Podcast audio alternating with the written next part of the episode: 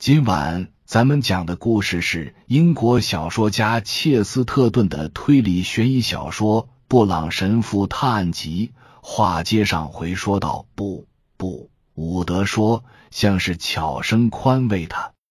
倒影里看东西总是那样的，是水波的荡漾使你产生了那种想法。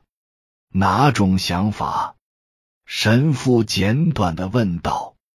他的左腿有点弯，伍德说：“佩恩之前曾把那椭圆形的窗子想象成某种魔镜，而且在他看来，那镜子里还有其他象征着厄运的谜一样的影像。在那人影旁边，还有另外一件他辨认不出的不祥之物，逆光勾勒出了三条细腿的暗黑轮廓。”就像一只三腿蜘蛛怪或者三腿鸟站在那陌生人边上，然后他产生了一个不那么疯狂的想法，觉得那东西好像异教徒求取神谕的三角凳。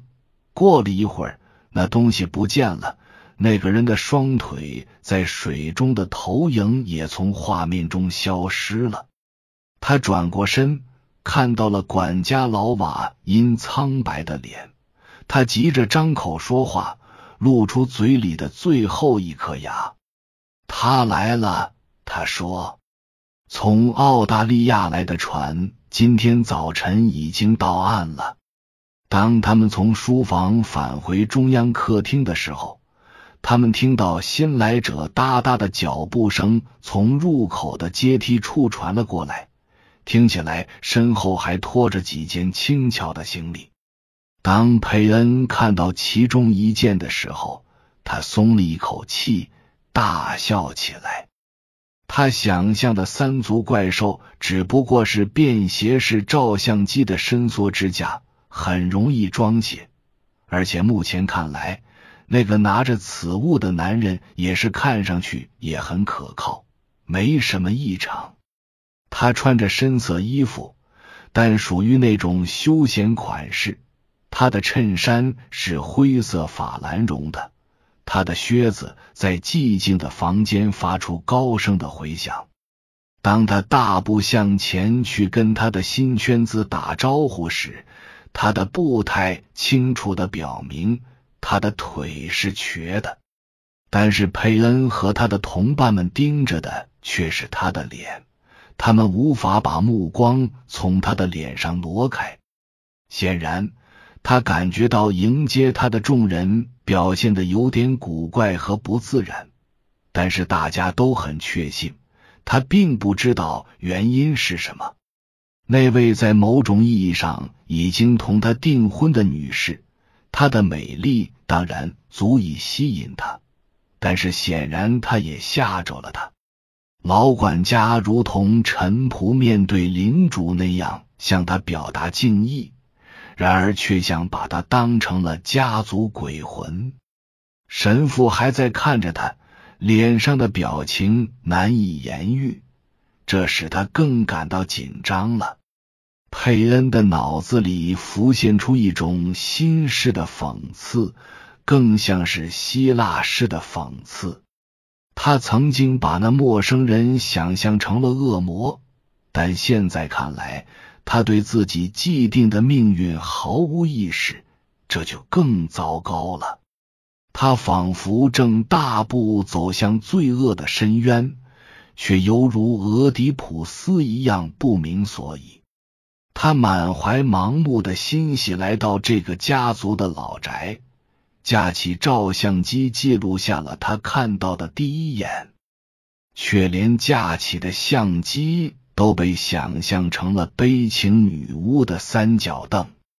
让佩恩意外的是，就在他即将告辞的时候，那澳大利亚人似乎已经对周围的境况不再那么茫然无知了。他低声对佩恩说：“别走，或者早点回来。”你看着还像个正常人，这地方实在是让我心惊肉跳。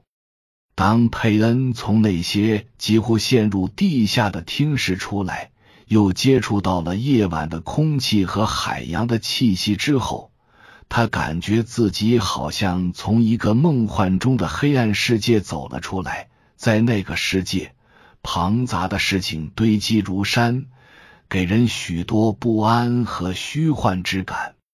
陌生亲戚的到来似乎不太令人满意，而且给人一种难以置信的感觉。画里和画外那两张相同的脸像一个双头怪兽困扰着他。然而总的说来，也算不上一场噩梦。或许他清清楚楚看到的那张脸，终究不是画中那张脸。你是说？他对医生发问。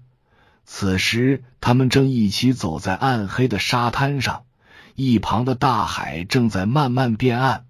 你是说，那年轻人跟达纳威小姐订的婚，是因为什么家族契约吗？听起来就像小说似的，而且是部历史小说。巴尼特医生答道。达纳威家族的人在几个世纪以前就陷入沉睡了。那时候，人们真按我们现在读的浪漫小说里的方式做事。是的。我认为确实是有某种家族传统，规定每两代或三代，若表亲之间有年龄合适的人，就要结婚，为的就是联合资产。我看这种传统挺傻的。如果他们总是这样一代一代近亲婚配，遗传法则恐怕是造成他们家族腐朽的主要原因。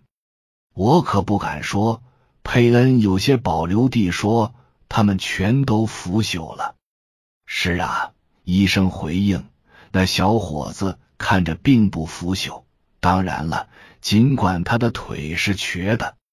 那小伙子，佩恩喊道，突然变得难以名状的愤怒。好吧，如果你觉得那年轻女士看着腐朽的话。我看腐朽的是你的品味。医生的脸变得阴沉又严酷。我觉得我比你更了解吧？他狠狠地说。他们在沉默中走完全程，二人都感觉自己和对方刚才都太粗鲁了。佩恩只能独自一人琢磨这件事，因为他的朋友伍德落在了后边。处理一些跟绘画有关的生意，殖民地表哥想找人解闷，佩恩自然不愿放过这个天赐良机，欣然接受了他的邀请。在接下去的几周内，他对达纳威加黑暗的内部构造有了许多新的了解。尽管说起来，他的心思也不全在给殖民地表哥解闷上。那位女士的忧郁由来更久，或许需要更多激励。总之，她任劳任怨，愿意做任何让她高兴的事。然而，她并不是没有良心的人。形势尚且不明朗，这使他内心充满疑虑，很不自在。几周过去了，从达纳威家族新成员的举止中。谁都看不出他是否依从了古老的家族契约，视自己为订婚之人。他总是精神恍惚的徘徊在黑暗的画室里，站在那呆呆的凝视着那幅黑乎乎的不明肖像。那监狱般的房子里的阴影一定已经开始投射到他身上了。他从澳大利亚带来的信心已经所剩无几，但是事到如今，佩恩对他最关心的一点仍然没有任何新发现。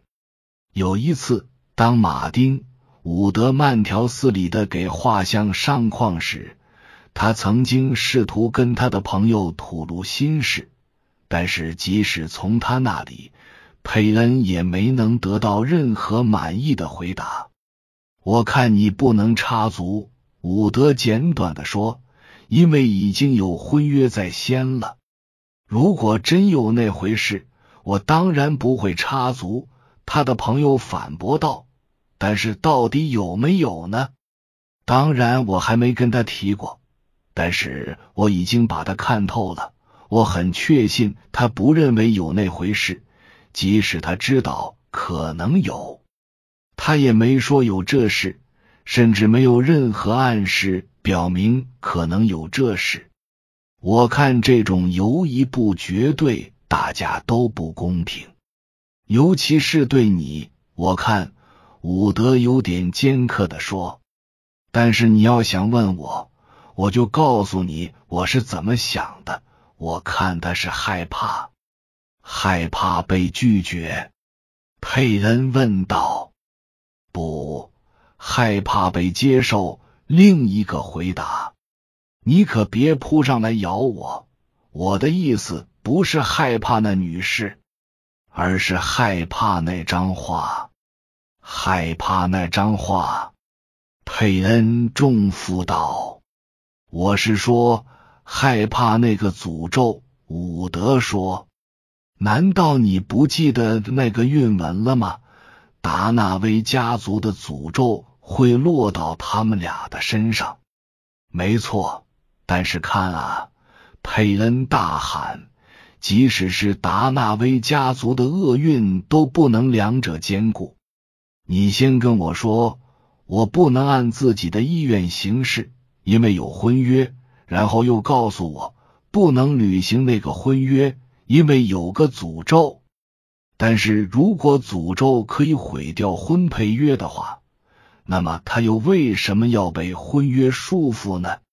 如果他们害怕结婚，他们有自由。去跟别人结婚，然后一切就结束了。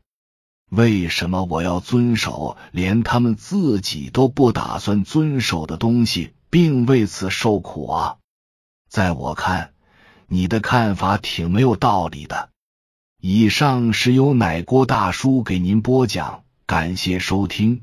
每天晚上二十一点三十三分准时开聊。